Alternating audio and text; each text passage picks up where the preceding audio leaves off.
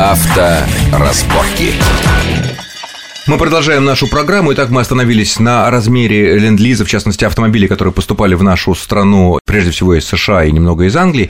И так как мы выяснили, все таки за время Великой Отечественной войны, сколько автомобилей произвели наши э, заводы, наши машины? Во время войны э, советские заводы произвели 162 тысячи автомобилей, из них 151 тысяча грузовых, ну, 5100, соответственно, это тягачи. Единственный тягач Советского Союза автомобильный это был ЗИС-42 на гусеничном ходу сзади и две с половиной тысячи автомобилей было повышенной проходимости, это ГАЗ-64 и ГАЗ-67. Прообраз Козлика, да. Да, и около там 4 тысяч было, так скажем, других автомобилей. Ну, специально. Эмочки. Да. То есть 162 тысячи автомобилей да. было произведено советскими ну, заводами а, в годы войны. Сколько мы получили по ленд-лизу, ну, как по готовых машин и э, машинокомплектов, скажем так? Опять-таки, по документу из э, главного автобронетанкового управления здесь прописана цифра 282 тысячи. За всю войну? Да, за за всю войну. Хотя на самом деле э, эти цифры очень серьезно раз, разнятся с э, теми цифрами, которые существуют по общим поставкам ленд-лиза. Известно, например, что в нашу страну поступило только одних студебекеров порядка 375 тысяч. Ну, откуда такие я, цифры? Я, я видел думаю, цифру 100 тысяч. Не... Это ошибочная цифра, то есть это Настоящая цифра, то есть по документу, это все-таки документ, который готовился для Секретный Сталина. документ, не газетный, да. не пропагандистский газетный документ, документ естественно. То есть именно что касается студибекеров, 109 400 автомобилей.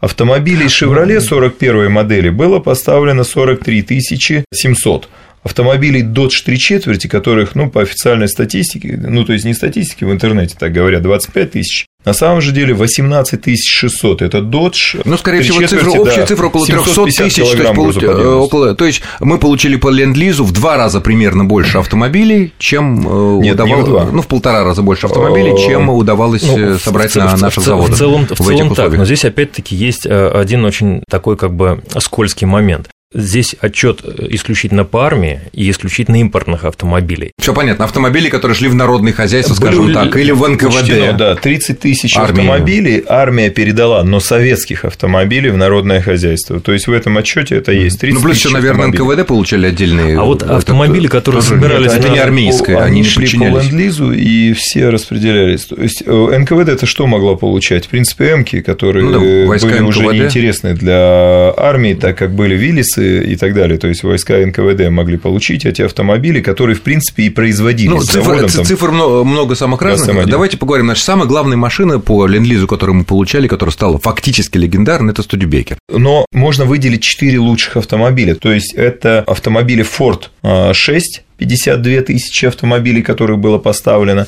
Автомобили Dodge 3 четверти, хорошо зарекомендовавшиеся как разведавтомобиль. Ну, это небольшой тягач. джип такой, да? Да, ну, Мощный джип. подъемность на нем 750, 750 килограмм, он мог тянуть пушку ЗИС-2, ЗИС-3, так как, я повторюсь, э, в Советском Союзе на начало войны не было своих тягачей вообще, то есть вся тяга для арт-систем для наших, это была конная тяга и в лучшем случае сталинец трактор. Для тяжелых пушек, потому что да, для как тяжелых, мы выяснили, полуторки и ЗИС-5 могли тащить. Ну вот опять да, же, здесь есть, есть, есть некий элемент, так сказать, вот эм, с чем мы сейчас фактически боремся? Мы сейчас боремся со статистикой, которая очень коварная штука, ее всегда мы не можно... боремся, мы ее исследуем. Мы ее да, пытаемся да. исследовать. Дело в том, что благополучно в советские годы забыли о тех, ну, по одним отчетам это было 40 тысяч машин, по другим отчетам это их было, может быть, чуть-чуть меньше, о 40 тысячах тягачей гусеничных скоростных тягачей, которые были на вооружении Красной Армии в начале войны. Любая армия, она как бы выстраивает свою стратегию боевых действий. Вот стратегия Красной Армии до начала войны это была наступательная стратегия.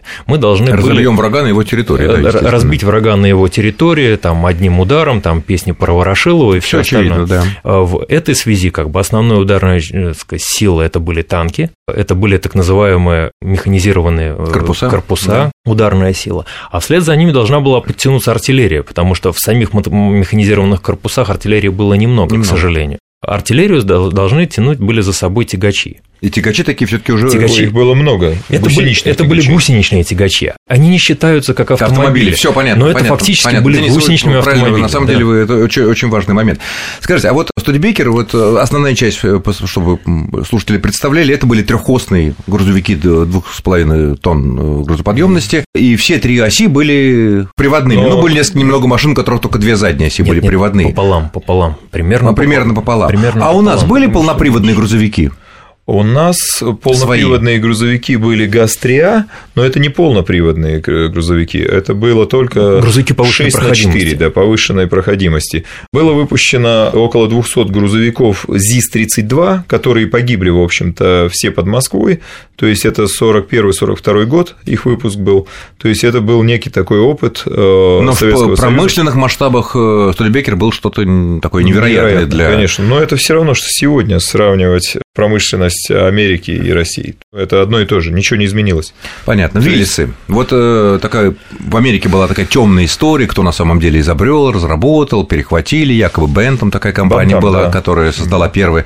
Однако вся слава досталась Виллису, ну и часть машин выпускал Ford под маркой Ford GP, из которого, как известно, произошло название. Бантамчики к нам поставлялись Jeep. в 40, 41, ой, 42 году 1600 штук. Кстати, самые редкие автомобили из Виллисов, которых даже. сегодня нет. Или то есть, в 41-м. Не, не, в 41-м только... В 41-м поставка по ленд-лизу только англичане Моррис и Остин. Другой техники не было. В 42-м пошли бантамчики. Вот сегодня, конечно, много кто копает в лесах там и так далее, поисковики, многие ищут бантамчик. А Студебекер имеет смысл искать? А, Студебекер, Потому ходит легенда, много, что якобы да? где-то в подмосковных лесах стоит буквально несколько тысяч э, в консервации Студебекеров, вот этих американских, которые конечно пришли к нам во время войны, и никто об этом не знает. Легенды легенда коллекционеров, они как бы движущая сила к поиску. На самом деле, конечно, все оказывается гораздо прозаичнее жизни. Тем более, что по условиям Ленд-Лиза, который, когда в 41, весной 41 года, еще до вступления США в Вторую мировую войну, Рузвельт с большим трудом, надо сказать, через Конгресс пробил закон о Ленд-Лизе, потому что конгрессмены, так сказать, сомневались в необходимости этого. И там были довольно жесткие условия. Если техника поставленная погибла во время боевых действий, то никто за нее, ну, мы за нее не платим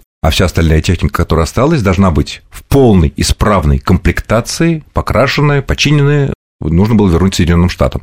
Но при этом происходили драматические истории, о которых, вот, э, наверное, вы знаете, да? Что Разумеется, э, да. специальные бригады красили эти автомобили, приходил э, американский сухогруз, Новороссийск или в какой-то другой порт, американская приемочная комиссия, принимала машины. До единого После этого, ключа. До единого ключа, да, там комплект, там чуть ли какие-то пистолеты должны были быть в, комп... да, в некоторых комплектах.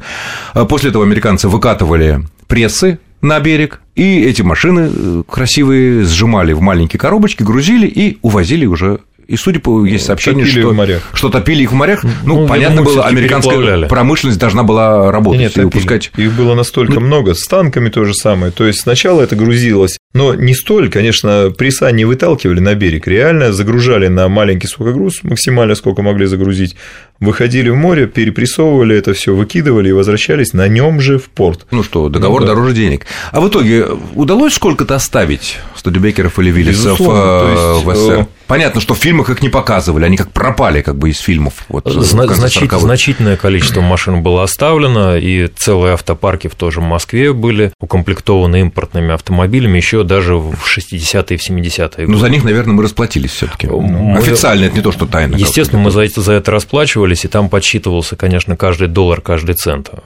Американцы чрезвычайно щепетильны были в этом вопросе. Ну да, либо возвращай, либо оставляй а, себя, но за деньги. Интересная как бы... история. Я в прошлом прошлом году был на необитаемом острове, ну, который заброшен с 92 -го года. Это советский остров Шумшу. И там... В каком море или как? Это между Охотским морем и Тихим океаном. Понятно. Значит, это Восток. тот э, остров, с которого началась война с Японией наша за Курильские острова. То есть, это первый Курильский остров от э, Камчатки. И вот там студибекеров, ну, не с десяток я, наверное, нашел. Что живые? Нет, ну они, конечно, уже жесть все выгнило, но тем не но, менее. тем не менее есть. Ну, да. Вячеслав, Вячеславу можно сказать, что Вячеслав э, открыл в Москве музей автомобильный.